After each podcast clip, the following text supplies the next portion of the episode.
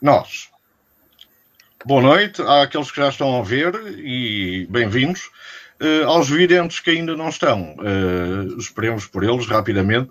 Uh, hoje a quadrilha são cinco, o que também não é mau, porque os três mosqueteiros eram quatro.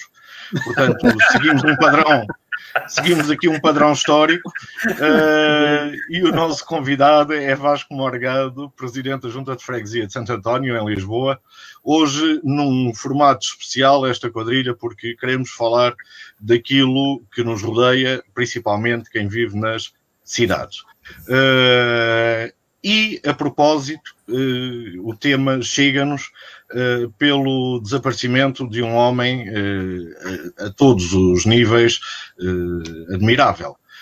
Gonçalo Ribertelos, que faleceu a semana passada e é um marco importantíssimo na arquitetura paisagística do século XX e também do século XXI, porque ele deixa legado para o século XXI. Uh, começamos, como sempre, pelo, pelo convidado, uh, Vasco Margado. Uh, Obrigado.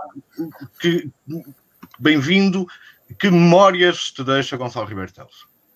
Antes de mais, boa noite e obrigado pelo honroso convite. Foi-me feito diretamente pelo Bruno.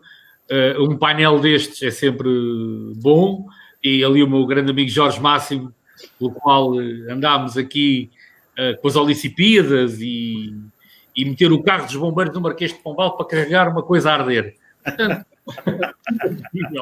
tudo é possível. O, Gonçalo, o arquiteto Gonçalo Ribeiro Teles é uma pessoa uh, que nasceu aqui. Ele nasceu aqui em Santo António, onde eu também nasci. Eu fui ali nascer à maternidade da Cruz Vermelha, mas pronto, dois dias e meio e estava aqui. Eu habituei-me a ver o Gonçalo Ribeiro Teles no metro, na avenida, no metro, a apanhar o metro para ir para a Assembleia da República. Habituei-me a ver o Gonçalo Ribeiro Teles no café e depois, mais tarde, quando, quando me meti nesta, nesta bonita aventura que é estar, na, estar como presidente de junta de freguesia, foi, foram grandes pequenos almoços de aulas. Um pequeno almoço com o Gonçalo Ribeiro Teles era uma aula. Era uma aula sobre a Ribeira de Valverde, sobre as hortas, sobre os jogadores, sobre sobre as, as fachadas, as, as, quartas e quintas fachadas, ou seja, foi uma aula sobre Lisboa uh, por cima e por baixo. Porque muitas das vezes que eu entrava ali na mãe d'água quando era miúdo, com uma mochila às costas e uma lanterna, eu e mais cinco ou seis, para andar no, nos subterrâneos do, do saneamento em Lisboa, uh, só para aí com 29, 30, 31 é que comecei a aprender o que é que realmente eu andava ali, o que é que, o que, é que, o que, é que era aquilo? Aquilo não é só uma coisa para deitar água fora, aquilo é uma, era, era e é uma série de vida para segurar a cidade. E quando ele me dizia das cheias, que, que o Jorge falou à tarde connosco ali em, em WhatsApp, as cheias da rua de São José, e ele disse, não, isto agora está, ele, agora está melhorzinho, pronto, já não, já não vem os ratos cá para cima, só vem água, não é? Ou seja, o homem era, foi, é e vai continuar a ser, para quem, eh, para, para quem vai continuar o tema que ele sempre defendeu, os corredores verdes, eh, as, eh, as, o, não, o não cimentar, o não alcatroar, para perceber a referência, a referência máxima. E eu acho que ainda vão passar alguns anos até depois da, da, da nossa, da nossa morte, uh, e ele vai continuar a ser o arquiteto Gonçalo Ribertelos que toda a gente vai estudar. Conforme nós agora estudamos uh, uh, filósofos em arquitetura paisagista e em termos de ambiente, vamos estudar Ribertelos. Felizmente é em toda a parte do mundo. Jorge Máximo, tu também tiveste a oportunidade de, de gerir esta cidade uh, e de encontrar Gonçalo Ribeiro Teles, pelo menos uh, em obra, não sei se o conhecias, se não, pergunte uh, o, que, o que fica para ti de Gonçalo Ribeiro Teles. Bom, antes de mais, queria dar um grande abraço ao Vasco. Foi uma pessoa com quem teve muito prazer em trabalhar durante uh, os tempos em que fui autarca. Mas eu sobre o Gonçalo Ribeiro Teles, e, nós costumamos normalmente fazer este, este hum, programa em tom de brincadeira, ou este, talvez um bocadinho sério, mas às vezes uh, também é importante falar um bocadinho a sério. Uh, eu sou um apaixonado por pessoas com, com Uh, pessoas que, so, que, que, são sonhadoras e, e, e, o, e o Gonçalo Ribeiro Teles era um sonhador. Muitas vezes estas pessoas são, são tratadas com algum desdém, são tratadas com, como se fossem demasiado fora da caixa, uh, que dizem coisas que se calhar não são convenientes e, uma pessoa que pensa a cidade uh, envolvendo muito muito é quase a ruralidade dentro da cidade. Há uns anos atrás era assim de olhar um bocadinho estranho. Epá, a cidade é, é, grandes empreendimentos, é urbanismo, são grandes prédios, é muitos interesses. E, portanto, as ideias do Gonçalo Ribeiro Teles eram assim um bocadinho uh, para muitos antiquadas e fora do contexto daquilo que eram as cidades. E ele, no fundo, ele era um visionário, ao contrário dessas pessoas que dizem. Nós, nós na cidade de Lisboa, tivemos alguns, alguns visionários. Por exemplo, tivemos o Jorge Sampaio teve uma visão de mudar, acabar com as barracas na cidade de Lisboa e, e fez um trabalho fantástico para, uh, para, uh, para acabar com, com esse fenómeno. O próprio António Costa também, com a reforma administrativa, também foi um visionário. Mas pessoas como, como, como o Gonçalo Ribeiro Teles, que pensaram a cidade de uma forma Muito fora da caixa e muitos anos antes daquilo que é hoje toda a gente defensa, defensável por muitos, não é? Uma cidade verde, uma cidade respirável, uma cidade que se usufrui e se vive, eh, não era muito habitual muitos anos atrás. E eu sou de uma freguesia, apesar de já não residir nela, mas a minha vida quase toda foi feita na, na zona uh, de Marvila e na zona oriental da cidade de Lisboa, e essas zonas eram zonas muito fora do contexto da cidade, eram, tiveram, tiveram uma história muito, muito diferente daquilo que é, por exemplo, a cidade da freguesia do Vasco Morgado, onde eu trabalho há quase 30 anos, e que eram, nós tínhamos várias cidades dentro da cidade. Tínhamos, ainda temos. E ainda temos, infelizmente ainda temos, e temos várias realidades e, e várias velocidades muito diferentes. Umas, umas andam de Tesla e outras andam de, de, de carroça. Tarbanda, é. da Europa de Leste. É, é, bicicleta. Mas é que as bicicletas também nessas, há aquelas que uma pessoa. Já lá vamos, já lá vamos. Já lá vamos. Que uma pessoa tem que dar aos pedais com muita força e comer um bifante e há as outras elétricas que andam sozinhas. E, e, e portanto, uh, e, e, é importante é que cada vez mais existem estes, estes, estes, uh, estes homens que sonham, que sonham e, e ousam dizer aquilo que verdadeiramente uh, acreditam. E, e, isto muitas vezes é muito mal sentido, porque dizer a verdade, aquilo que se pensa no contexto atual, às vezes fica incomoda, nomeadamente no, no, no, no contexto no contexto uh, político. E, e, e, é curioso ver que ora, hoje, hoje estamos a falar de uma pessoa morreu aos 98 anos, natural, a partir dos 80 anos somos todos muito bons e somos todos muito ligados uh, e somos todos geniais e, e, as nossas ideias sempre foram brilhantes mas até chegarmos aos 80 anos, eh, às vezes somos demasiados inconvenientes. E, e, e a força do Gonçalo Ribeiro Teles era uma força de, de, Era aquilo que ele acreditava. Muita gente uh, que hoje o valoriza, não o valorizou no passado e até contrariava o que ele dizia. Porque, de facto, por exemplo, a questão de, de, de tapar as ribeiras uh, é uma, era uma coisa que eu não compreendia naturalmente e eu que teve, eu, eu há pouco o, o Vasco estava a falar de um fenómeno todo, lembro-me perfeitamente, esse dia nunca mais me esquecer na vida. O dia, o, o dia 22 de setembro de 2014, em que Lisboa submergiu, em duas horas, submergiu, e, e exatamente foi porque negligenciaram, negligenciaram a urbanização da cidade de acordo com estas, com estas nossas orografias e nossas especificidades, que era o que ele alertava. Muito bem, muito e, bem. É já me dás a mandar calar, eu já volto já, a falar. Já, já, já estou a mandar calar. Uh, João, João Gata. A gente vai falar João, da habitação. Já, já vamos da habitação. João, João Gata, Gonçalo Ribeiro Teles é uma, é uma figura mediática também, não é? Porque é. ele, como outros, conseguiu um protagonismo mediático de simpatia. Como é que isto se consegue numa, numa, numa profissão e numa área, às vezes tão árida para o grande público? Olha, combatendo a aridez. Olha, eu, eu acho que, que ele era uma figura. Hum, eu não sei se ele era uma pessoa simpática, nunca, nunca o conheci, mas ele apresentava-se sempre era, era. cordial, uh, fantástico e, acima de tudo, o que eu sentia nele era honestidade.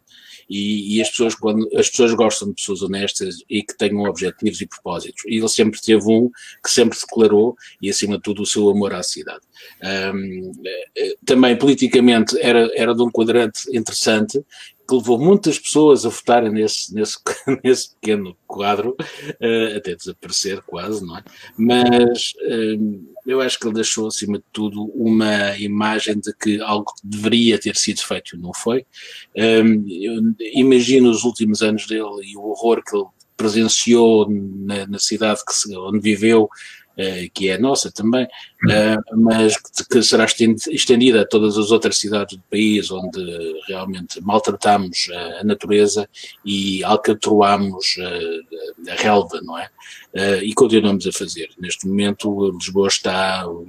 Não gosto de Lisboa, já gostei muito, e eu, eu penso que tivemos uma oportunidade extraordinária com, com esta história do Lisboa Verde 2020 para podermos fazer alguma coisa digna e, no entanto, andámos a pintar estradas de verde uh, e a tirar árvores de sítios onde elas nunca deveriam ter sido tiradas. Por exemplo, lembro-me lembro de uma questão engraçada que a praça, uma praça em cada, em cada bairro, que na Graça aconteceu o que aconteceu uh, e acho que as pessoas não perceberam, as pessoas que mandam nisto não perceberam que no verão Lisboa está com 40 graus e que precisamos de sombra, e as sombras uh, são dadas muitas vezes pelas árvores, e estamos a ficar cada vez sem elas. Portanto, acho que, que, que, que, o senhor arquiteto, como muita gente lhe chamava, o senhor arquiteto, isto quer dizer alguma coisa, não é?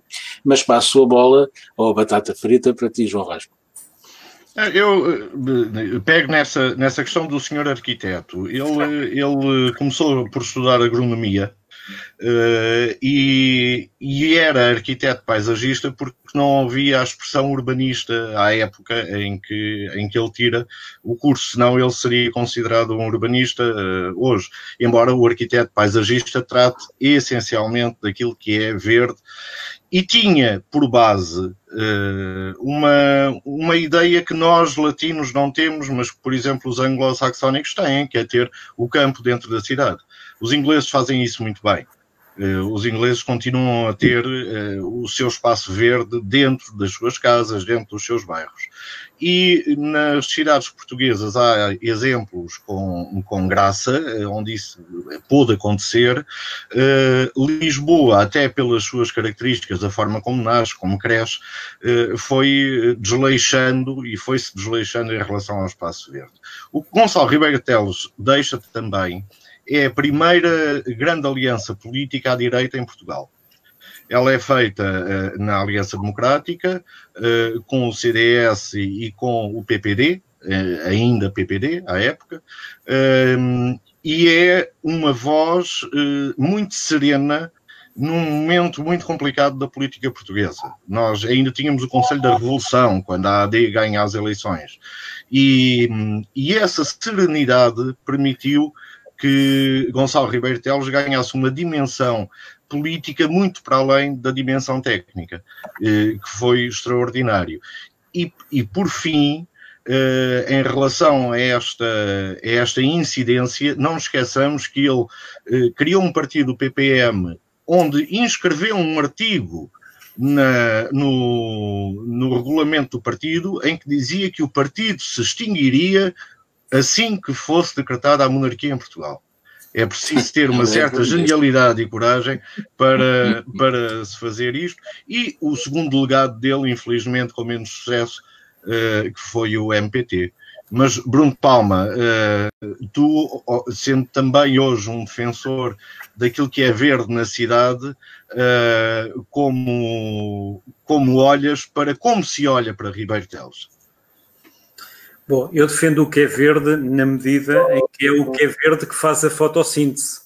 Mas antes de irmos por aí, eu gostava de dar as boas-vindas ao Vasco.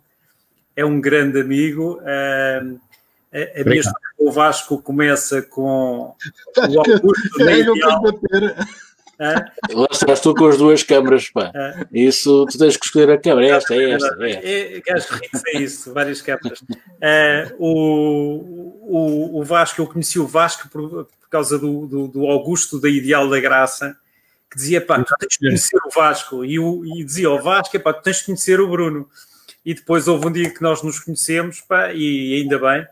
E, e curiosamente, a quadrilha também nasce uh, na freguesia do Vasco, em Santo António. Conversas, que primeiro com o Jorge Máximo e depois uh, com, com, com, o João Gata e com o João Vasco Almeida. E, e portanto, uh, Santo António e o centro de Lisboa está na gênese também da, da enfim, desta, estarmos aqui hoje, da, da nossa, da nossa quadrilha. Sobre sobre o, o professor Gonçalo Ribartelos, eu, eu, sou um grande admirador dele de há muitos anos, porque o meu pai teve a, a fortuna de poder trabalhar com ele, cruzar-se com ele em alguma altura da vida dele. O meu pai era desenhador e, portanto, em alguma altura de, trabalhou com, com o arquiteto e, portanto, para nós lá em casa sempre foi um, um ídolo, não é? Sempre foi, e, e sempre vemos grandes ensinamentos do, do, que ele defendia. Que na altura, uh, e há uma ideia errada hoje em dia que se faz, mas como dizia hoje, o, o João Vasco Almeida, é assim, uma pessoa depois de morrer em Portugal é fantástica, é excepcional, não é? O problema é o processo. E de facto, eh, dizer que, que, que o, o professor Gonçalo Ribartelos, que foi um homem consensual, é, é só quem andou distraído, quem anda distraído na vida. Portanto, ele foi tudo menos consensual. Ele foi muito resiliente, muito combativo e, e, e foi das primeiras pessoas, se não a primeira, uh, até no contexto da AD, quando se discutia quem é era o verdadeiro inimigo, isto foi contado pela Helena Roseta ainda há pouco tempo numa entrevista, salvo erro, ao Observador, que eu acho que, que, que retrata bem o homem. Quando ele, uh, com os outros líderes da AD, discutiam quem era o verdadeiro inimigo para, para a AD, e uns discutiam, uns diziam que era o Soares e o PS, e os outros diziam que era o Álvaro Cunhal e o PCP, ele interrompeu-os e disse: Não, meus amigos, o verdadeiro inimigo, o verdadeiro inimigo que temos pela frente é o eucalipto. Eu acho que isto diz tudo sobre a sensibilidade de um homem. Ele tinha um grande sentido de amor. Sim, e não só, e olhava para a frente, ele percebia, ele dividia o que é que era a conjuntura, digamos, o que é que era a conjuntura do que é que era estrutural. Se, se num contexto inicial isto pode dizer assim, bom, o homem está a dizer uma piada, ele está de facto a dizer uma piada, mas é uma piada cheia de sumo estruturante que, que, que, que vai deixar os alicerces não só no século XX, como no século XXI e não sei se mais longe. Portanto, esse é que é o grande desafio. Agora, quando nós vemos ainda hoje que uh, há uma peça na RTP antes do, do 25 de Abril ele explicava as cheias de 1968 e explicava porque é que elas tinham acontecido com um desenho e com um marcador na mão. E quando nós vemos hoje, em, no século XXI, em Lisboa, no, caso, no meu caso e do João Gata, atrás de nossa casa, a repetirem exatamente os mesmos erros, ou seja, estão a tirar a cobertura vegetal, o verde, do topo de uma colina, o que vai acontecer é que os terrenos não vão ter capacidade de reter as águas, vão asfaltar, as águas vão correr e vêm disparar aqui ao largo que estão a reabilitar agora no projeto Uma Praça em Cada Bairro. Portanto, aqui é mais um lago em cada bairro. Exatamente. Bruno, desculpa. O, o Ribertelos, num dos pequenos almoços que a gente tomou ali, fez, eh, eu fiz a pergunta ao arquiteto, mas isto, há alguma forma, de, porque São José era cíclico, aquilo de vez em quando enchia, há alguma forma de, de, de a gente conseguir travar isto ou, ou, ou solucionar? E ele respondeu, tipo, ao, ao Vasquinho, vamos lá ver uma coisa, tu tens duas ribeiras, 16 ribeiros, 31 confluentes a dar para a Rua das Pretas e Rua de São José só por milagre de, de, de São Pedro é que isto não enche. Se a maré estiver cheia, e a partir daí eu decorei a mais de 2,40 metros, esquece, basta cair três pingas de chuva e começa a haver água cá em cima. A minha, mãe, a, a, a minha mãe trabalhou na Baixa e eu lembro-me de crescer entre a Graça e a Baixa, portanto, eh, naquela zona, é, o percurso do 28, o 28 era o meu transporte escolar, e eu lembro-me que era normal. Eu andei várias vezes, como vocês andaram, na baixa de ah, galochas, com água até aos joelhos, até à cintura, porque era normal. A baixa enchia de água. E, aliás, há zonas da Praça do, do Comércio que tem marcações, quem não sabe, convidamos a ver, não é? Tem marcações da altura que a água chegou em diversos anos, era normal a, a, a baixa ficar alagada, exatamente por, por, causa disso, não é? E pela falta do planeamento urbano que ele falava, do, do enfim, e ligado com uma coisa que nós daqui a bocadinho já vamos falar e não vamos estar de acordo, que é o, o, excessivo uso do carro nas cidades e do asfalto. Não, não, sei, não sei se vamos falar, não sei se chegamos lá. Pois, pois, uh, não sei se chegamos lá. não sei, não sei se chegamos lá, mas vamos, uh, vamos com, com esta ideia, com esta ideia de, de Gonçalo Ribeiro Teles, vamos, vamos seguir-lhe os passos também. E vamos falar de outra coisa que era o campo na cidade, que ele, uh, que ele tanto defendia. O, o, campo, ou uma forma de campo, Jorge Máximo, uh, como é que se pode hoje dar a ideia de campestre e de, de, de alguma salubridade, não é? Uh, do, de, da natureza uh, nas cidades, uh, principalmente cidades como Lisboa, Porto, Braga, que já estão absolutamente urbanizadas e a ficar cada vez mais cimentadas, não é? Sim, é verdade, mas eu acho que uma das coisas que é das coisas boas, talvez das poucas coisas boas que a, que a pandemia trouxe à humanidade tem tá, a ver um pouco com a, uma, uma visão daquilo que é e uma valorização daquilo que é realmente importante. Para Eu acho que as cidades vão perder um pouco com este efeito. Com o teletrabalho, eh, muita gente que não encontrar esse campo dentro da cidade vai passar por optar por estar muitos períodos uh, da sua vida fora das cidades. Vai, vai permitir algum uh, regresso às origens porque o teletrabalho, quando existe internet, que é o caso, não, que não é o meu caso aqui no meu bairro, uh, infelizmente, que vivo em Lisboa, uh, um, portanto, irá permitir isso, porque as pessoas têm essa necessidade.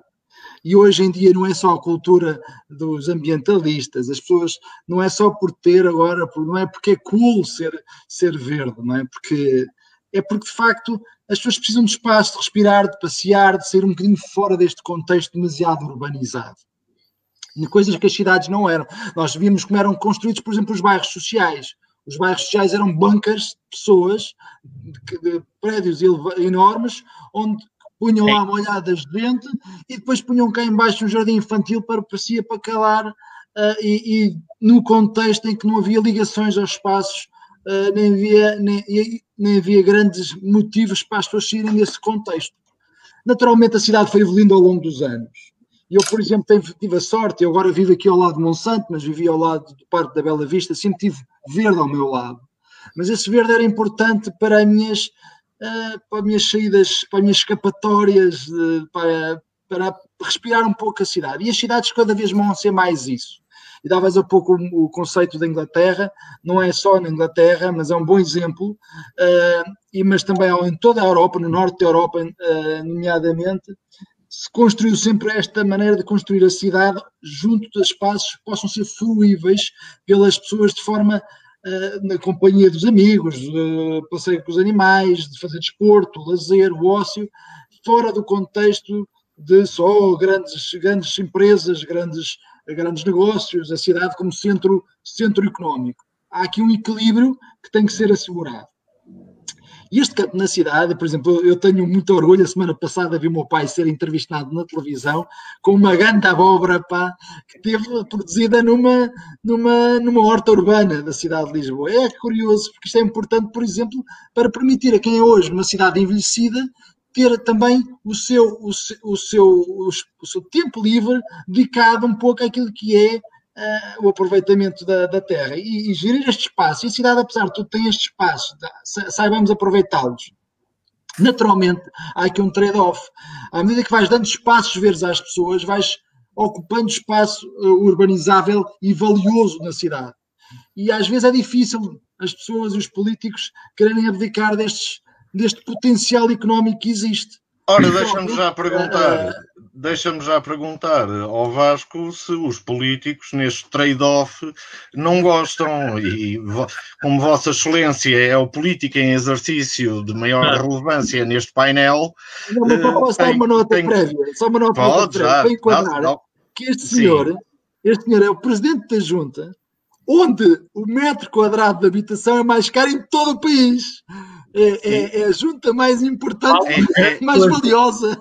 Em, todo em, todo, em todo o país, em particular, ele e em Lisboa em geral. o Mónaco português, é o Mónaco, o Mónaco português. Como é, como, é que, como é que se enfia o campo uh, na cidade em bairros históricos e, e centrais, Vasco? Olha, uh, mais uma vez à baila vai ter que vir o, o arquiteto Ribeiro Teles. Eu, ainda em São José, antes da revisão administrativa, Uh, falava com o arquiteto Ribeiro Teles porque tínhamos um projeto uh, que andávamos a lutar por ele, não, não foi feito e, pelos, e não vai ser feito. Andávamos a pedir à Câmara, na Rua do Passadiço, para quem conhece a Rua do Passadiço, uh, um estacionamento em altura para poder tirar os carros dos, é dos, clube verde, né? dos moradores da rua. Portanto, ou seja, e lá se conseguiu arranjar um terreno uh, para se construir estacionamento em altura, que hoje em dia pertence, salvo erro, à Estamos. Uh, na altura era público. Uh, e eu disse ao Ribeiro Teles, ah, temos aqui uma ideia muito boa para tirar os carros da rua, e não sei o quê. Pá, entusiasmado, com, oh, Vasco, então e, podes mostrar isso? E eu, só um bocadinho. Pá, liguei para a junta, alguém veio que estava só café trazer o projeto, e ele começou a olhar lá na dele, com o galão, com, com, e posso riscar? Eu, pode, pode, eu imprimo mais. E ele, oh, dá-me aí uma caneta. A Lina de Guimbra.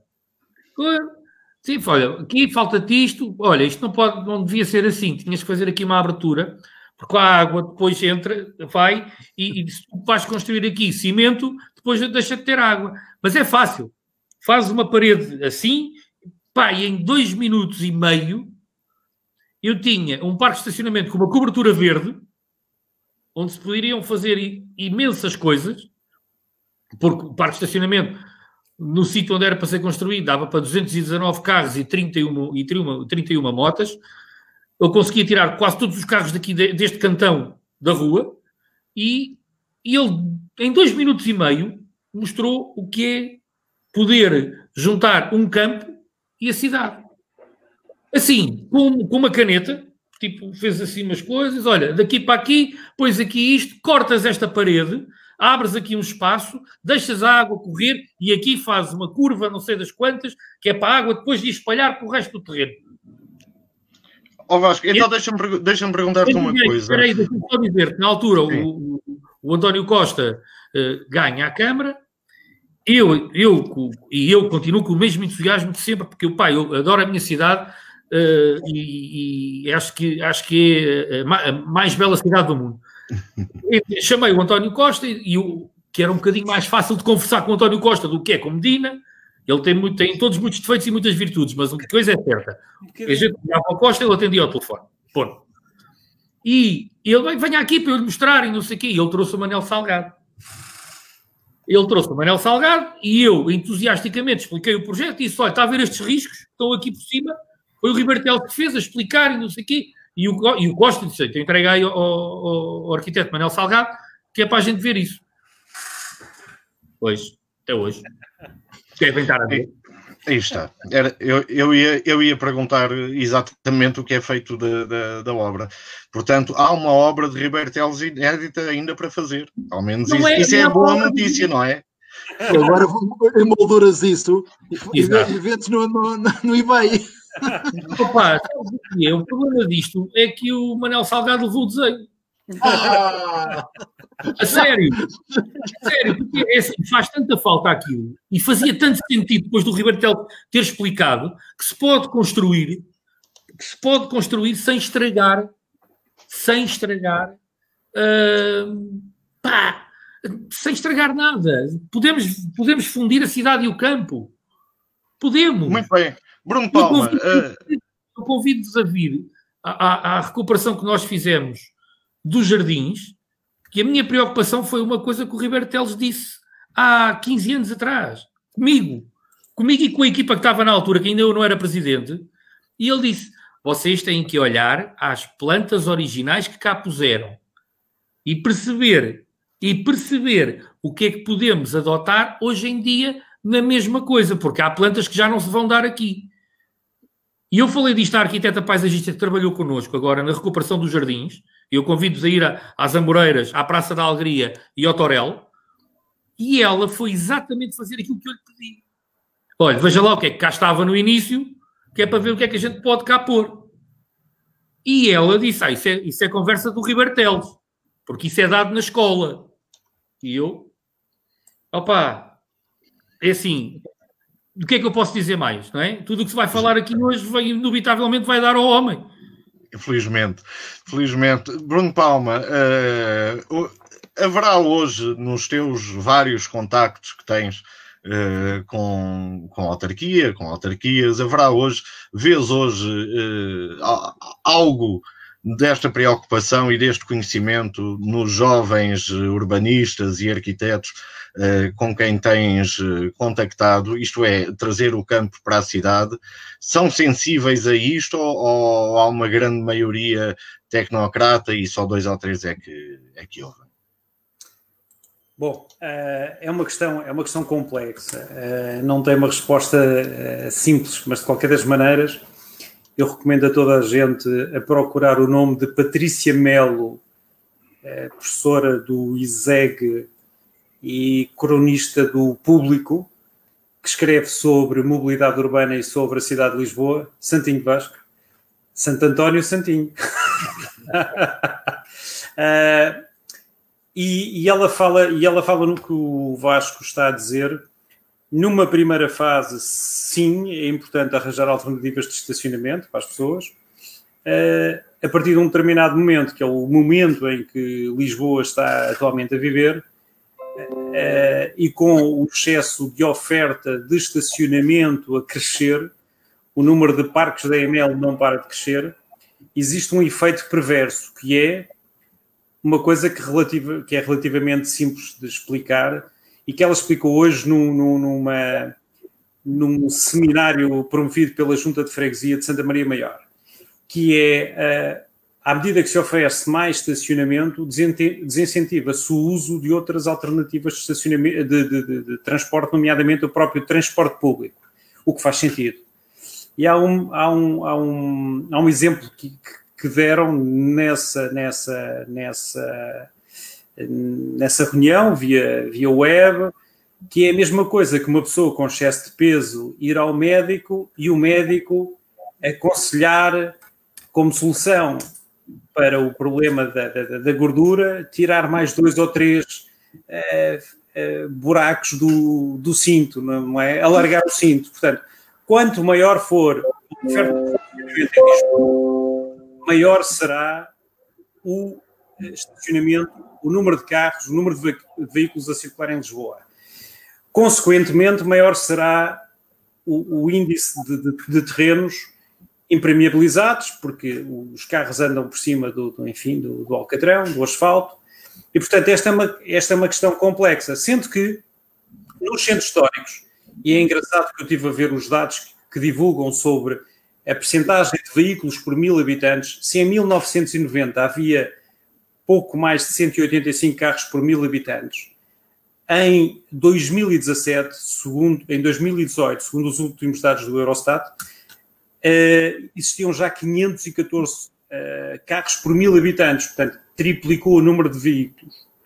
Uh, sendo que em Lisboa, o, e Vasco, tu tens que olhar estes dados, o número de veículos por habitante no centro histórico de Lisboa é substancialmente inferior uh, ao número de veículos na zona, por exemplo, nos arredores de Lisboa. É? Isso demonstra-se há 400 a 500, há quase meio milhão de carros a entrar em Lisboa todos os dias. E eles, há umas manchas em que eles veem que a maior parte da população nos bairros históricos, nos, sobretudo a população mais velha, não tem, não tem carro. Não tem carro. E, eu portanto, não tenho carro. Eu não tenho carro. Claro, e eu neste momento tenho um carro, temos um carro de família, partilho com a minha mulher, emprestei o, o, o, meu carro, como não tenho, como não tenho sítio para estacionar, é um carro de trabalho, emprestei um amigo meu que necessita dele para trabalhar e, portanto, cada, e preciso, epá, preciso de buscar e levar a miúda à escola. Basicamente é a grande tarefa para a qual eu utilizo o carro ou para trabalhar quando preciso de carregar uma outra coisa. Portanto, uh, temos que, há uma decisão que nós temos que, tu, que, tomar, que é que tipo de cidade é que queremos no futuro. E se nos revemos nas palavras do professor Gonçalo Ribeiro Teles, epá, temos que ser corajosos e dizer eu vou abdicar de algum conforto para fazer, para fazer esta opção em prol da comunidade.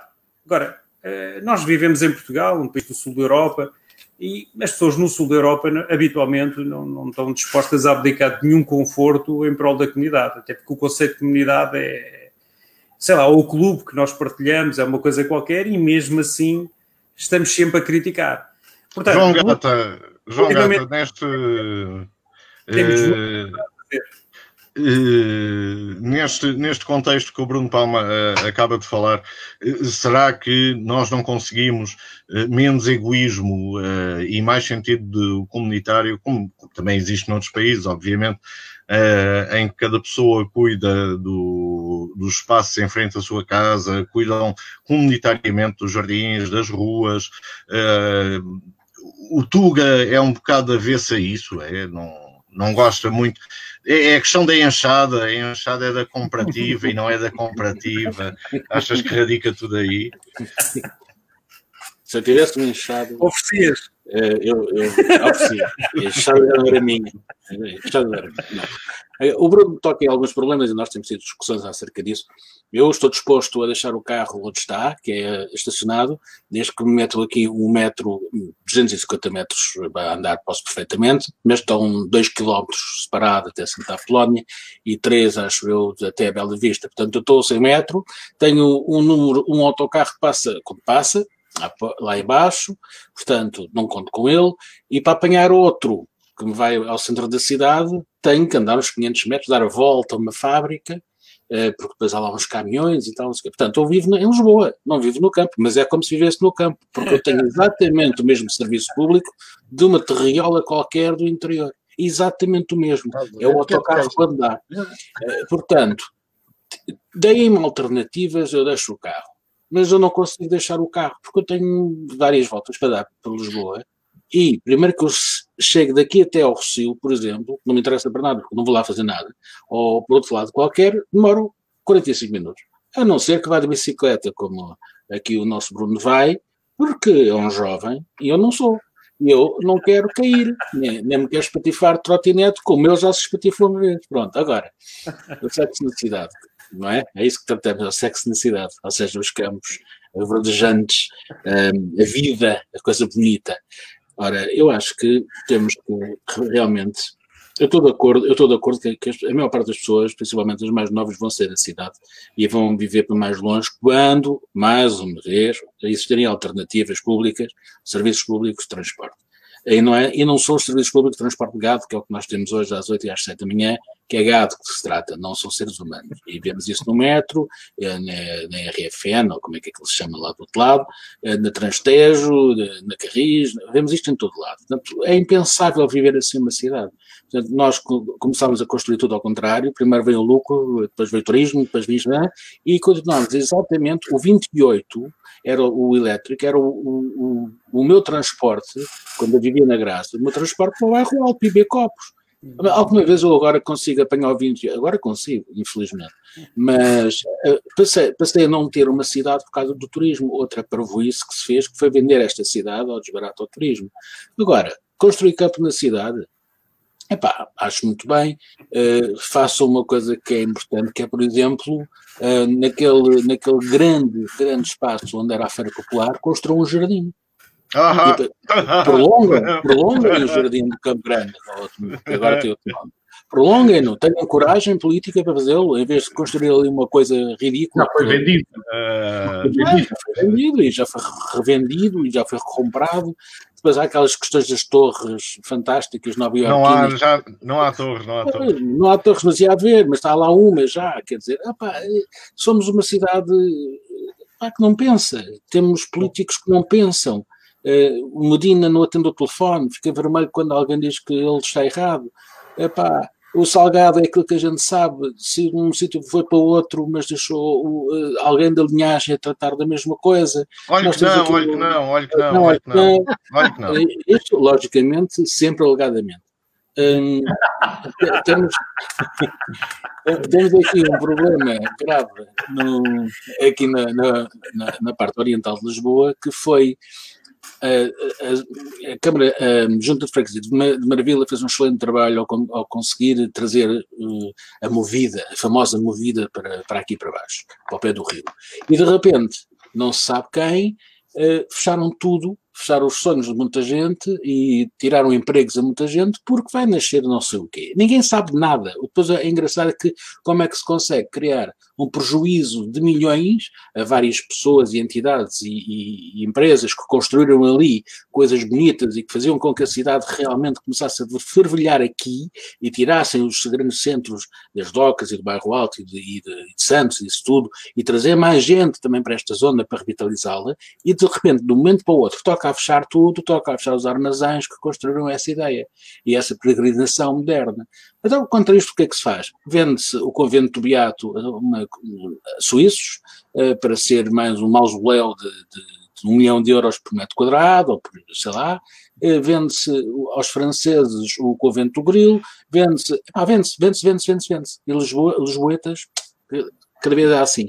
Por isso é que eu acho que realmente o campo na cidade vai acontecer quando isto eu acho, eu acho que os Lisboetas, Mas... Lisboetas só em 2021, que é para, para o ano, vamos começar a saber por causa dos censos. Sim. Exatamente. Sim, sim, sim. sim. Porque, porque, da habitação e da população. Não são só 500 mil carros que entram em Lisboa, eu acho que são bem mais. Porque não, Lisboa, quem vive em Lisboa, hoje. Epá, ou, ou seja, o Vasco, quando eu puder falar sobre este tema, é melhor não, senão não calo. Não, é porque este tema já não é este tema, a questão não, é essa. Agora vou eu falar sobre este tema, que ainda não é este tema, era outro tema. Porque entretanto o Bruno Palma subverteu aqui a nossa claro, ordem. Claro. É Como falar da impermeabilização dos automóveis. Como é a panagem do Bruno Palma, não é? Como é a panagem, exatamente. Eu quero dizer que gosto muito de Guimarães, por exemplo, gosto da cidade de Guimarães, gosto da forma como, apesar de ir morrendo aos poucos, Porto Alegre manteve, uh, manteve os seus jardins, o seu parque central, uh, com, com inteligência. Uh, e Lisboa, Lisboa tem campo, tem o campo do Benfica, tem o campo do Sporting. uh, portanto, eu não sei onde é que está o capital de queixa em relação ao campo em Lisboa. E depois tem um, tem um parque que, em vez de ser central, é, é Monsanto, que já foi muito bem frequentado, agora é uma miséria, não é? Porque é só crianças e famílias. Não cá, não. Não, não, não, agora não tem interesse absolutamente nenhum. Era. Era, era, um, era, um, era um parque interessante e até e tinha vida eh, durante todo o dia e à noite, agora não. Uh, Agora, agora é, é, é, pena. Mas é muito fácil pôr o, o, campo na cidade. Bastava que nos anos 60 os Pato Bravos soubessem disso, e nos anos 70, e que nos anos 80 tivesse havido uma Câmara que tivesse isso uh, em mente, não houve, uh, que depois não, não tivesse havido uma pressão uh, sobre o executivo do Jorge Sampaio uh, que eram as barracas e que era, e era uma pressão social natural, não, não, ninguém lhe foi fazer pressão à porta. É que havia uma desgraça na, numa capital europeia, que era a quantidade de barracas que nós tínhamos, mas que vinha de Oeiras, não é? Vinham dos pobres timorenses que viviam em Oeiras uh, até às corraleiras de, da cidade. Coisa que aconteceu também no Porto mais tarde. E depois entrou-se nesta visão uh, pseudo-green, uh, uh, não é? Pseudo-verdejante, onde a Almirante Reis passa a ter meia faixa para bicicletas e, e, e não pode ser para, para, trotinetas. Já sabemos que as trotinetas não se podem misturar com as bicicletas. sabemos isso desde ontem, que é extraordinário, mas de facto não há. Isso é uma novidade. É, é, as, as, trotinetas agora não se podem Agora que eu ia comprar uma trotineta. Não, não podes. Já não. Agora tens de ir, não sei para onde. Não, é não podes andar. Trotinetas. Não, é racismo, não, não é racismo da trotineta. Portanto, o campo da cidade vai. Estou convencido que os meus queridos amigos têm todos razão naquilo quando dizem que o campo na cidade vai dar-se de uma forma inteligente quando as novas gerações saírem para o campo e começarem a construir cidades com o campo dentro. porque, e era a pergunta, o desafio que eu lancei ao Palma é saber se os novos uh, urbanistas uh, têm paixão pelo campo ou não, era exatamente por curiosidade, porque não faço ideia se têm, se não. Hum. Mas avancemos, avancemos. Uh, Deixas-me acrescentar uma nota, deixas-me acrescentar uma nota claro, muito breve. Faz favor. A tendência hoje em dia é que os mais novos venham viver para o centro das cidades e que deixem de utilizar o transporte individual para passarem a utilizar o transporte público. É o que está a acontecer não só em Lisboa, como na generalidade das, das capitais europeias e por todo o mundo. Portanto, e não podias, é... não, não podias dar melhor entrada uh, ao tema seguinte, que é esse, e convido-te já a seguir a linha de raciocínio, que é a questão da habitação na cidade. Porque Bom. neste momento uh, há, um, há, há um problema grave que o recibo verde e o trabalho precário não permite uh, arrendar ou comprar no centro da cidade, se calhar como desejávamos. Como é que resolvemos isto, Bruno Palma? Bom, uh, são aqui duas. Para já é preciso ver o, o contexto até agora e o contexto daqui para a frente, não é? O que é que aconteceu até agora, até há uns anos, até o, o que falava o João, até o turismo, o João Gata.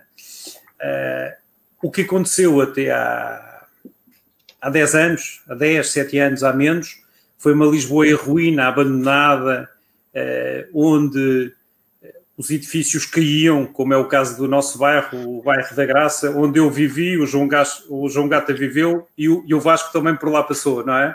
E, portanto, conhecemos muito bem a realidade, era um bairro eh, onde há sete anos, quando fizeram uma iniciativa de uns jovens arquitetos e foram colocar um azulejo por cada edifício abandonado há sete anos na Graça, haviam 120 e tal azulejos. Convido todos a visitar, quem duvidar disto, Rua das é Viagens. É o pé do Pingo Doce? É, é caminho do Pingo Doce, do lado direito, ao pé da paragem do, do elétrico, que eu contribuí a passar para onde era o cabeleireiro da minha mãe, do outro lado da rua, uh, e portanto fez-se lá um mural com um azulejo por cada edifício abandonado na Graça, há sete anos. E portanto, vemos que de facto o parque habitacional, ninguém queria viver na zona histórica, a minha geração foi toda embora, eh, a geração anterior já se tinha ido, queriam casas confortáveis, com garagem, aquecimento central nos arredores de Lisboa, não é? E, portanto, era essa, foi essa a geração, a geração que saiu de, de Lisboa. E hoje em dia o que estamos, a, a o que estamos a, a, constatar é o regresso à zona histórica é os jovens a quererem viver no centro e a perceberem que não têm dinheiro para viver no centro.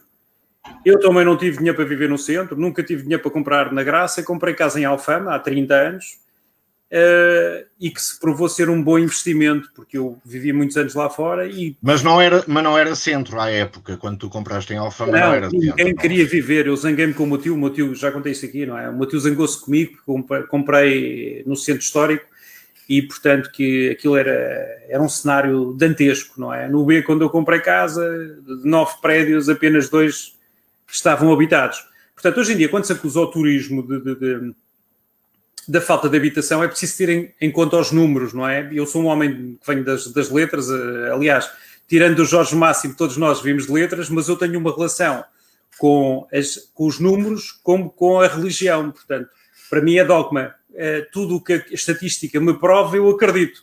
E, portanto, e os números são esmagadores. Uh, em Lisboa existe, neste momento, pouco mais de 4% de, de alojamento local, já contando os hostels que agora deixaram de ser contabilizados como alojamento local. E, portanto, 4% do total da habitação de, de Lisboa é nada. É, sejamos sérios, é nada. Uh, o que acontece é que, segundo a Aresp e os dados da própria Câmara Municipal de Lisboa, que emite as licenças, mais de 70% dos edifícios que hoje estão, eh, que estão, onde estão alojados os chamados alojamentos locais, o que se convencionou chamar de alojamento locais, estavam em ruína, abandonados, não tinham lá ninguém. Portanto, o que acontece é que os jovens querem voltar para o centro, o centro é caro e os jovens não podem viver no centro. Isto é, uh, e provavelmente não vão conseguir viver no centro, a não ser nos novos modelos de habitação que vão ficar refletidos no que, os, no que o Vasco tem, referiu, que é o Census 2021, onde se vai perceber que Lisboa, pela primeira vez na sua história, desde os anos 50, desde os anos 50, Lisboa vai, vai ter um crescimento positivo da população, porque Lisboa tem vindo a recuperar o, tem, tem tido crescimento, mas sempre com, em negativo, não é? Portanto, ainda não recuperamos as taxas de crescimento dos anos 50. Portanto, pela primeira vez em 2021, é provável que os números comprovem que Lisboa vai crescer efetivamente e vão comprovar outra realidade, que é as juntas de freguesia do centro histórico estão a perder eleitores, mas não estão a perder habitantes. O que acontece é que as famílias, o tipo de pessoas mudou. É o estrangeiro que vai viver para Lisboa, é o estrangeiro que trabalha em Lisboa. Estamos a falar desde o francês que vem para cá e que tem casa, como ao senhor do Sri Lanka que vem para cá trabalhar legitimamente e que acrescenta valor.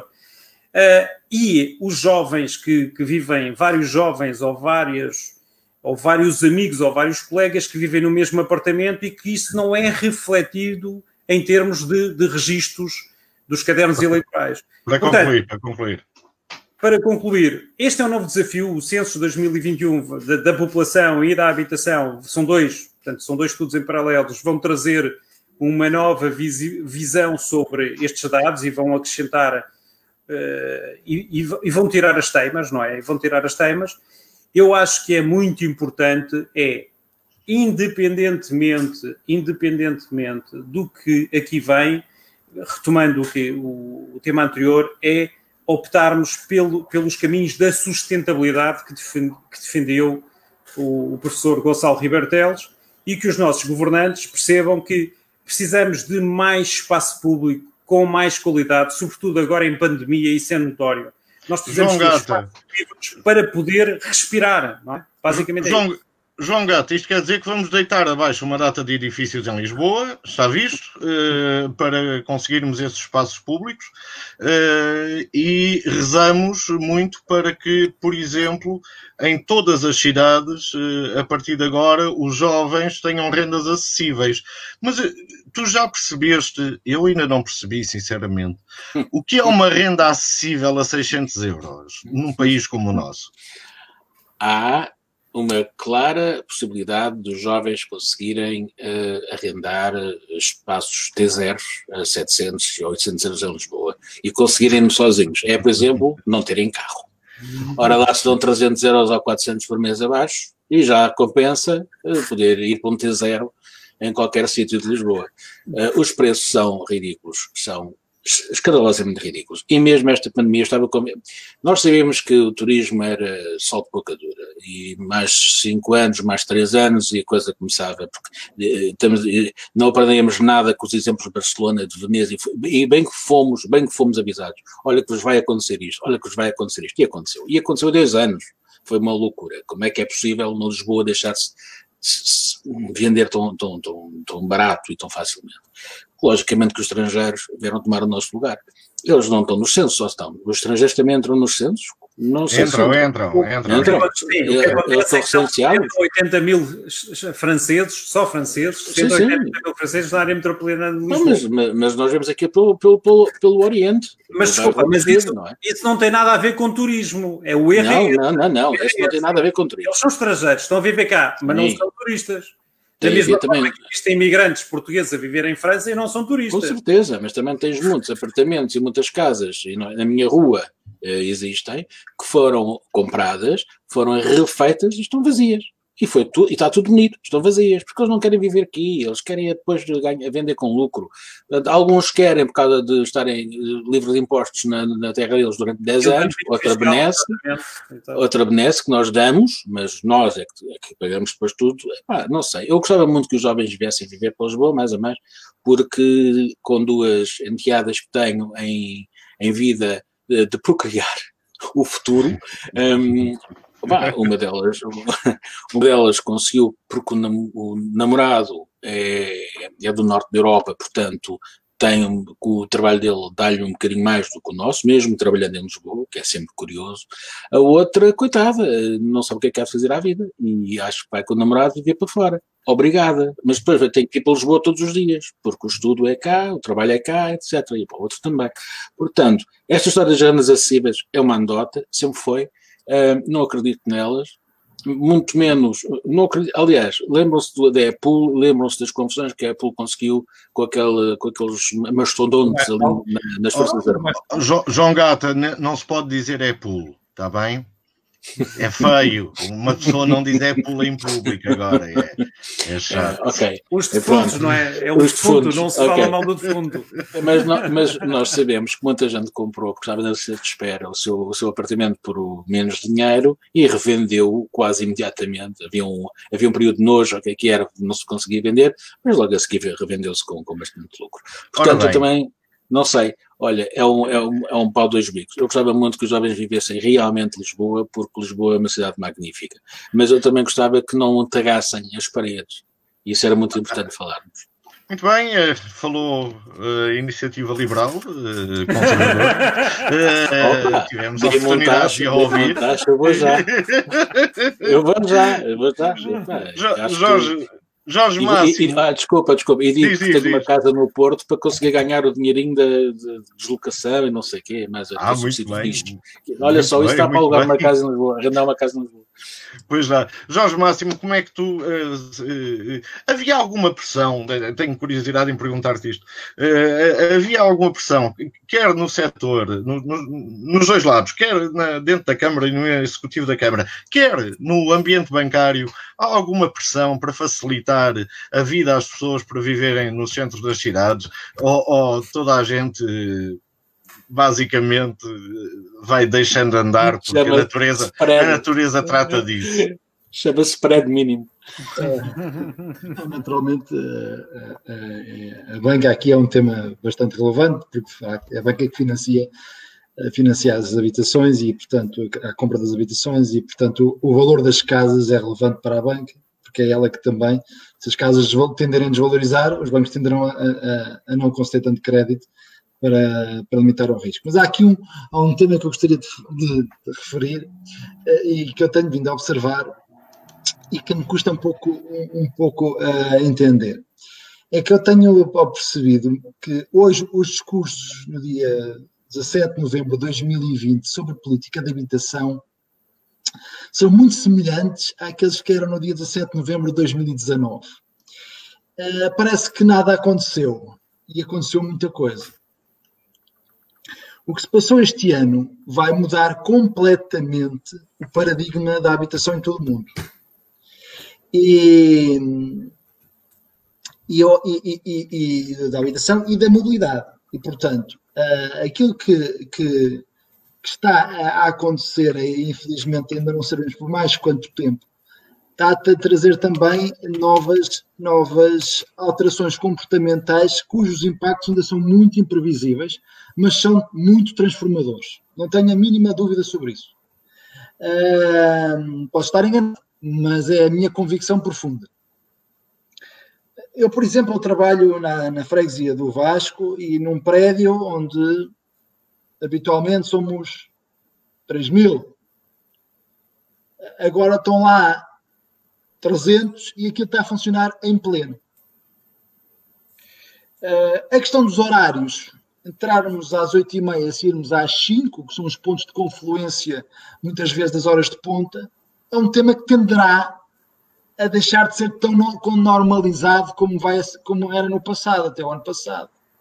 Ninguém ano passado acreditava que o sítio onde eu trabalhava, que tinha 3 mil pessoas durante o dia, hoje estavam lá, estão lá 300 e se calhar não precisavam lá estar tantas, porque as outras estão em casa a fazer um, esse trabalho e conseguem no fazer com o mesmo grau de produtividade.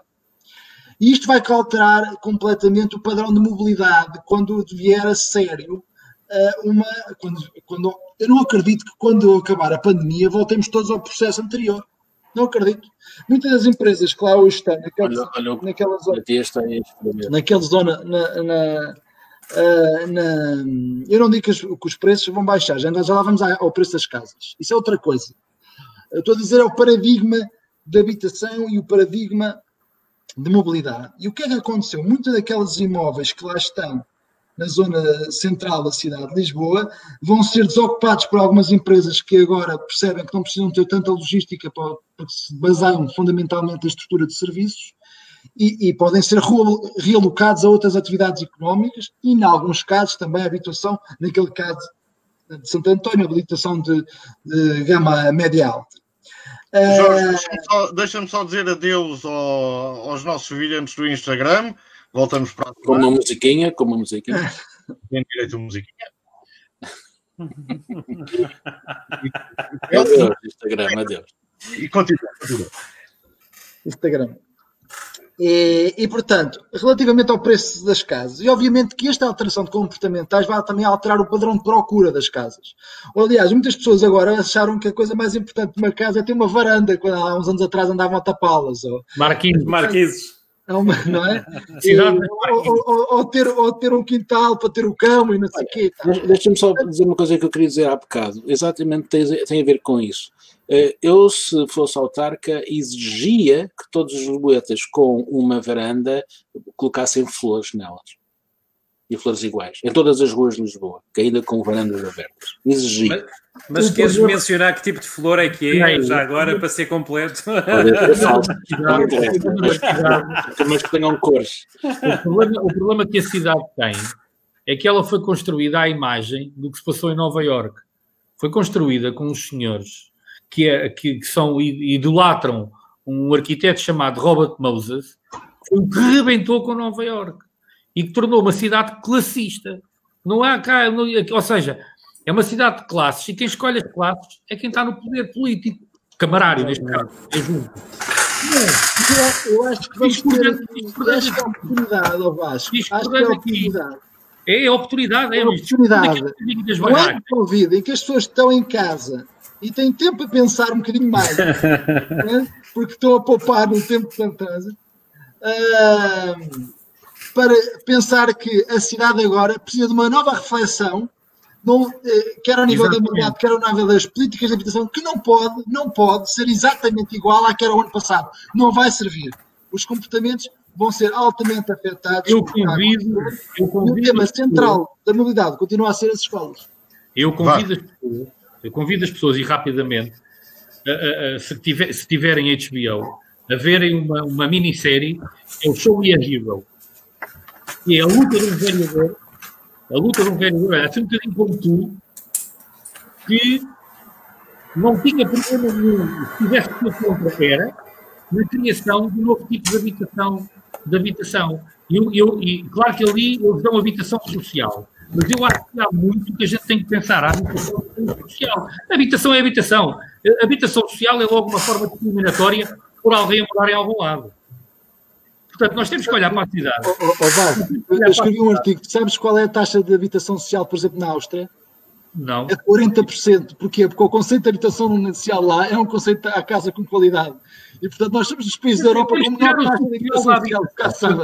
Mas nós cá, como estamos cá... Nós, a habitação social é tipo Aquilo nós estamos cá em que nós estamos cá em Temos que tirar o social da habitação. Exatamente. E perceber, e perceber que a cidade é composta e só é, é vivida por pessoas. Eu tenho 12 mil eleitores, recebo por estes 12 mil eleitores, desse dinheiro que recebo por 12 mil eleitores, trabalhamos para 200 mil pessoas. Agora não, com a pandemia tudo mudou, tu em vez de tens 3 mil, tens 300, eu, em vez de ter 128 a trabalhar, tenho um terço. Ou seja, mas trabalhar para 200 mil pessoas e receber por 12 mil. É, e, e lá está, eu tenho 12 mil eleitores, mas tenho 19 mil moradores. É insustentável, não é, Vasco? É insustentável olhar para a coisa como se olhava nos anos 50. Claro. Construir uma cidade, conforme foi construído Nova York, por aquele senhor Robert Moses, que parece que, que, que, temos cá dois ou três arautos seguidores daquele senhor, não é? Infelizmente em cargos de poder e que fazem com que esta cidade não seja para ninguém. Para ninguém, porque eu moro em um livro branco em conjunto, pai, e na freguesia de Santo António, onde nasci, mas já cá morava. Portanto, eu fui um bocadinho, como tenho 46 anos, venho de trás. Apanhei, só apanhei isto no fim.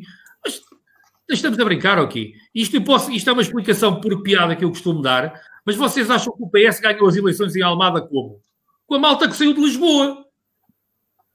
E, que o PC não conseguiu renovar lá para, para ou seja, e com a malta que e... gosta de cinema. há aqui, é assim, o Campo de, Campo de já tem uma associação de moradores francesa. Exatamente. Uma de moradores francesa. Mas isso a mim não me chateia nada. Isso, com, com, o tempo que vivemos hoje na cidade, temos lugar para todos, temos é que saber construir. E pelos vistos, isto desde os anos 80, desde os anos 80, e aqui permite-me discordar uh, do Jorge, uh, do Jorge Máximo em relação às barracas, o que fizemos nos anos 80, quando, quando o Jorge Sampaio chegou, no final dos anos 80, quando o Jorge Sampaio chegou à Câmara, foi copiar ipsis verbis o que se fazia de bairros sociais em Nova Iorque. E deu a porcaria que deu. Sim. Construir eu não, eu não disse o modelo, o modelo de habitação, disse a visão de acabar com as barracas. Não, a visão, mas a visão de acabar com as barracas pois, foi, claro. exatamente, foi exatamente. Eu conheço bem os bairros, eu conheço bem os bairros para neles até. Por uma pressão social, por uma pressão social externa, pá, uma coisa normalíssima da evolução, da, evolução da sociedade e da, da cidade, e, e, o Durkheim até explica, e o, e, o, e, o, e o Weber também, o que temos aqui é a, a falta de estudo e planeamento de olhar para a cidade, coisa que o arquiteto Ribertelos não tinha. E aqui, como diz o Hugo Vaz Santa Marta, foi construída pela modelo francesa dos arredores. O modelo francesa dos arredores é exatamente igual ao de Nova Iorque, porque é onde os franceses sempre se inspiraram. Se há país mais americano na Europa, chama-se França. Até o regime é quase igual, é presidencialista. Portanto, nós temos que olhar para a cidade. Primeiro, temos que olhar para quem nela mora, para quem nela vive. E depois, a partir daí, dar-lhe os conceitos. A mobilidade, a mobilidade hoje em dia vai ter um discurso até, até, sei lá, até daqui a 100 anos porque ela vai mudar todos os dias. Transportes públicos, transportes de atum, vai tudo ali enlatado. Lá está. Vai tudo ali. Eu, eu no 28, eu no 28, quando tinha 12 anos, 13 e tinha uma namorada na Gil Vicente. Boa escola, boa escola é essa. Boa escola, 28, não? Para ir, à Gil Vicente, para ir à Gil Vicente, mas ia do lado de fora, porque não cabia lá ninguém. Ia do lado de fora também para poupar uns trocos. Pronto, mas isso. Está bom, tá bom. Tá bom. Mas, pendura. Mas, mas nada, nada mudou. Apenas o que é que fizeram? Estratosficaram o, o preço do metro quadrado na freguesia de Santo António. É muito bonito. Ai, o presidente da freguesia mais cara do país. Serve de bola. Serve de bola se eu não lhes consigo dar, se eu não lhes consigo dar aquilo que tenho para dar aos que cá moram. Eu tenho eu, no, no, nos, nos, nos, últimos quatro, nos primeiros quatro meses da pandemia, foram vendidos 88, 88 casas, foram vendidas 88 casas na freguesia de Santo António. Não é para viver, não é para nada. É para estarem vazias e ter o timing do visto gold até ao fim, que é para depois, quando for, quando for concreto, despacha, que é o que está a acontecer agora. Só que quem comprou por 800 ou 500 ou 600 não vai querer vender pelo preço real da casa. Mas vale ficar a marinar. E o que é que vão fazer? Aquilo que fazem agora, estão vazias, não mora lá ninguém, porque nem eu consigo pronunciar o nome do dono, porque também não, não, não é? Eu tenho um prédio aqui em frente onde moro, um prédio que já foi vendido 10 vezes entre fundos imobiliários, todos do mesmo grupo. E ele vai ser, vai ser vendido outra vez daqui a mais um tempo, ainda não fizeram nada com ele. E vazio o prédio? E, diz? Vazio o prédio? Está vazio? Vazio. Vazio em ruína. Em ruína. Em ruína. Eu tenho aqui um à frente, só falta agora os vidros, porque levaram uma castanhada porque não tinham um anúncio à porta a dizer que tinham que fazer obras. No momento Mas nós. Lá, está tudo impecável, só faltam os vidros. No momento em que tens taxas de negativo, o imobiliário é continuar para a cidade e para as pessoas que nelas vivem, perceber as necessidades do João, do Bruno, do Jorge, do, do João Vasco, as minhas, as toda a gente, para conseguir perceber que raio de cidade é que nós vamos querer daqui para a frente. Porque eu acho que ninguém. E não é pintar ruas, peço imensa desculpa, não é pintar ruas, que se vai lá, fizeram um erro brutal ali em cima, que não é na minha freguesia, porque se fosse na minha freguesia já lá tinha ido tirar aquela coisa toda, à maluca, que é num sítio onde passa o elétrico e tem, e tem as linhas do elétrico, como é óbvio, os bombeiros têm alguma dificuldade em levantar o autoescadas, se tivermos que, que chegar a esse ponto, não é? Fecharam uma parte da rua, da curva, que encosta aos prédios, e obrigam os carros a passar a, a 25 metros do prédio. Quer ver quando um carro de bombeiros... Mas fecharam a ferros. Não é fecharam com plantinhas. Fecharam a ferros. Não é? se os bombeiros não vão conseguir levantar o, o autoescadas por causa da linha do elétrico, do, do, do, do, da linha de tensão do elétrico, E o que é que vai acontecer ao prédio se começar, se tiver o infortúnio de um acidente? Para concluir, oh, deixa-me fazer-te uma, deixa fazer uma, pergunta. Sim. Quanto é que nos vai custar desfazer o que o Medina fez? Salgados, Que parte? Olha, 700 mil, euros, 700 mil euros foram já à vida com a notícia da reversão da Avenida da Liberdade ao, ao seu modelo original. Mas isso é culpa do senhor anterior que lá estava. E do, e do, e do, engenheiro, e do engenheiro Nunes da Silva, que teve aquela ideia, ok, tudo bem, foi avisado pelas freguesias em questão antes, porque antes aquilo era mais do que uma freguesia, não é? Foi avisado pelas freguesias que aquilo ia dar buraco, que aquilo é um gargalo de uma garrafa. Vir-se a garrafa conforme se virar, ela só deixa o que o gargalo deixa. Eu lembro-me um popular estar lá com Partiu o gargalo, partiu o é. gargalo, e, e aquilo espalhou, o trânsito espalhou-se por todo o lado. A rua de São José, a rua de São José teve o dobro dos carros por hora. A rua do Telhal, que depois pode ligar à rua do Seco, fazia-se em 1 hora e 45, não é?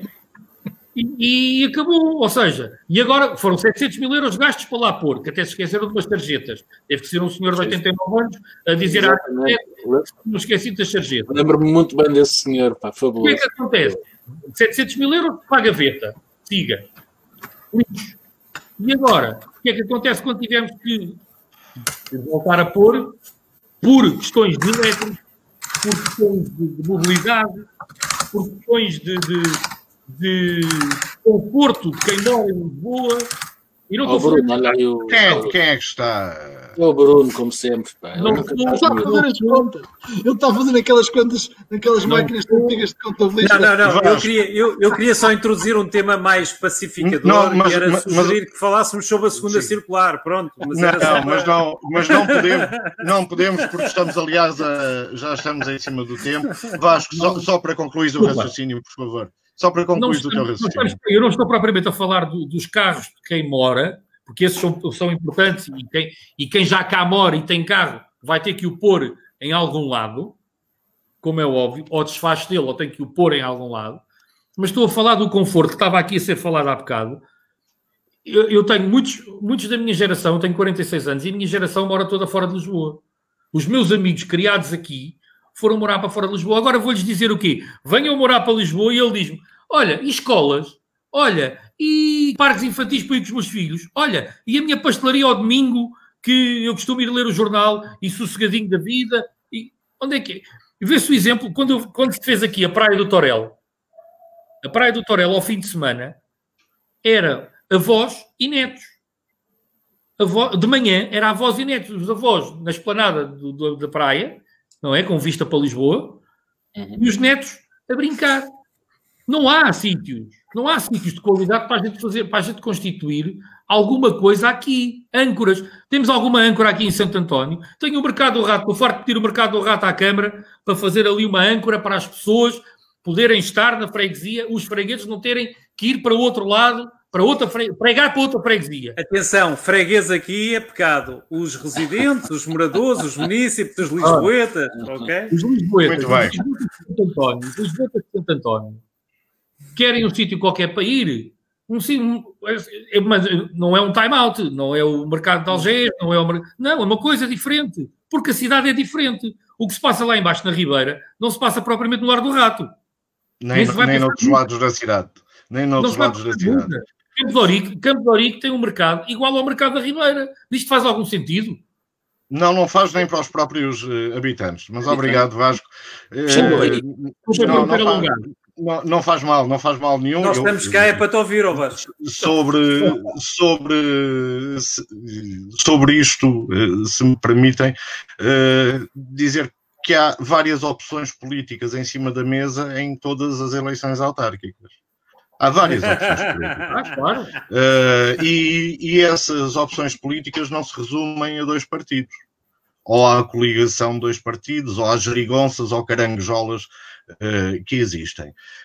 Um, e isto tem a ver também com a capacidade cívica uh, de todos nós que vivemos na cidade olharmos para a cidade e sabermos se queremos alguma coisa da cidade. Ou se a cidade se torna apenas o repositório de uma vida que é completamente uh, escamoteada uh, na, no trabalho e no trânsito e no cansaço, uh, e que depois, mesmo que vivamos no centro da cidade, mesmo que tenhamos onde ir, não nos apetece. Neste momento, eu, eu percebo, Vasco, que digas que o mercado do rato seria uma boa âncora para a, eh, a tua freguesia, mas o Netflix é uma âncora muito melhor para esta gente cansada e, e para esta gente que de facto não tem, uh, não tem tempo de usufruto uh, da, da sua cidade. Tem, tem, mais opção e, sem ser a Netflix? Não tem. Também, não, também tem, podes prometer. Tem, tem várias opções. Tem, tem várias. Podes prometer hubs criativos, como âncora. Podes, que, podes, podes, prometer, podes prometer tudo. Uh, o que não podes fazer é uma cidade sem cidadãos ativos e informados. Cada vez mais, aliás, nós vemos, por causa da pandemia, que há um grupo que são jornalistas pela verdade, bom, nem sequer percebo, é uma redundância, mas nem sequer são jornalistas. há uns médicos pela verdade que parece que tem uma anestesista à frente e, depois não, não se sabe o que está por trás. Uh, e, e eu tenho muito medo que haja cidadãos pela verdade, que são aqueles que sobram a falar sem ter em conta a maioria que eh, já desistiu. E esta geração do, do, a nossa geração dos 46 anos, aí eh, temos os dois a mesma idade, eh, esta geração ou foi mais. para São João, ou, ou, mais, claro, ou mais, mas que foi para São João da Talha porque tinha um aspirador central e uma lareira ao canto.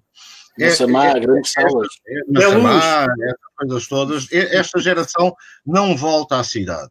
Já não volta à cidade.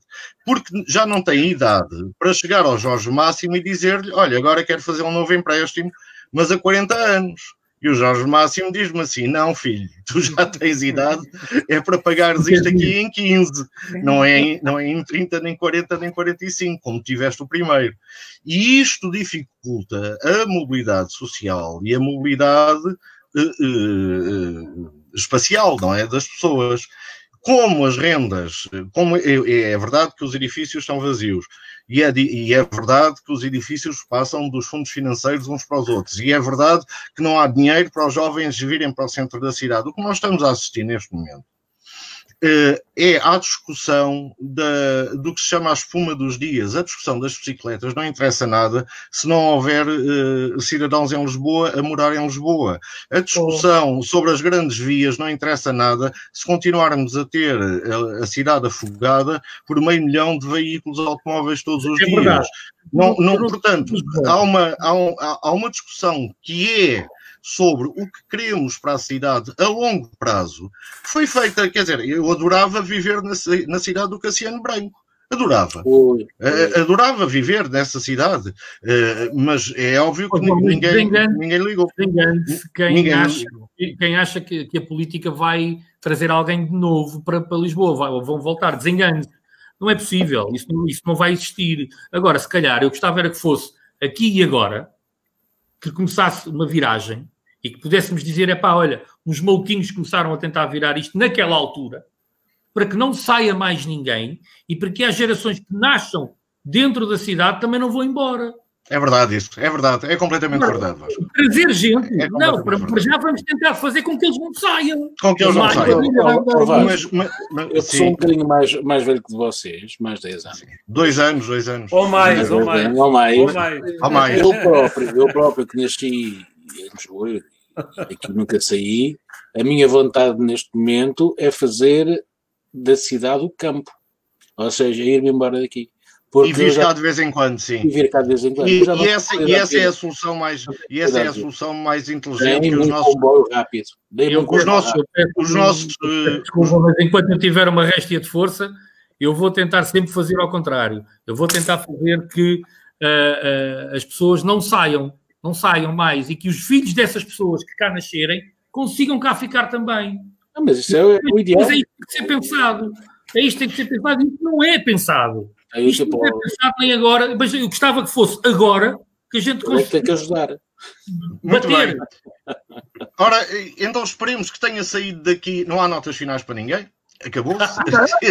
Eu só queria sublinhar três pontos há... muito básicos. Não, um resumo, não, um não, não, não, não posso sublinhar mais nada que nós estamos com uma hora e vinte, é o mais Espera, longo. Só para terminar, é a mais longa quadrilha de sempre. Os preços, mas valeu a pena. Os preços do, valeu, do imobiliário valeu, valeu. em Lisboa não baixaram os preços não baixaram com a crise do turismo, o que não, significa rápido. que o problema do imobiliário não é o turismo, são os fundos de investimento, como falou o Vasco, porque as taxas de juros baixaram rápido, rápido. e os fundos de investimento investem no imobiliário. Eh, os bairros segmentados não interessam a ninguém, não nos interessa ter bairros de classe média, porque os bairros, como eu e vocês sabemos, são os bairros onde o pobre, o rico e o remediado se encontram à mesa do café, como acontece na Graça por isso é que o, bebe, o café é uma bebida democrática, a mais barata, e toda a gente diz: vamos beber um café, mesmo quando não bebe café, porque é a bebida que está acessível a todos. Muito e para bem. terminar, o transporte, o transporte público e o investimento no transporte público que está a ser feito, nomeadamente na requalificação uh, da rede da CP, é fundamental e estruturante para termos menos carros da cidade, para termos mais qualidade de vida e felizmente acertaram nessa. Pá. Obrigado, Bruno. Para a semana voltamos, uh, ainda não sabemos com convidado se não, ou se o Vasco Morgado nunca mais daqui sai enquanto não fizermos, enquanto não pusermos não em, sair, não em marcha esta, esta, nossa, esta nossa Só no desconfinamento. Só nos esta, esta nossa revolução. Vasco, muito obrigado pela, Vasco, muito obrigado pela tua presença. Nós voltamos Vasco, eh, para a semana. Um abraço a todos. E é para continuarmos a falar. Um abraço a todos. Olha,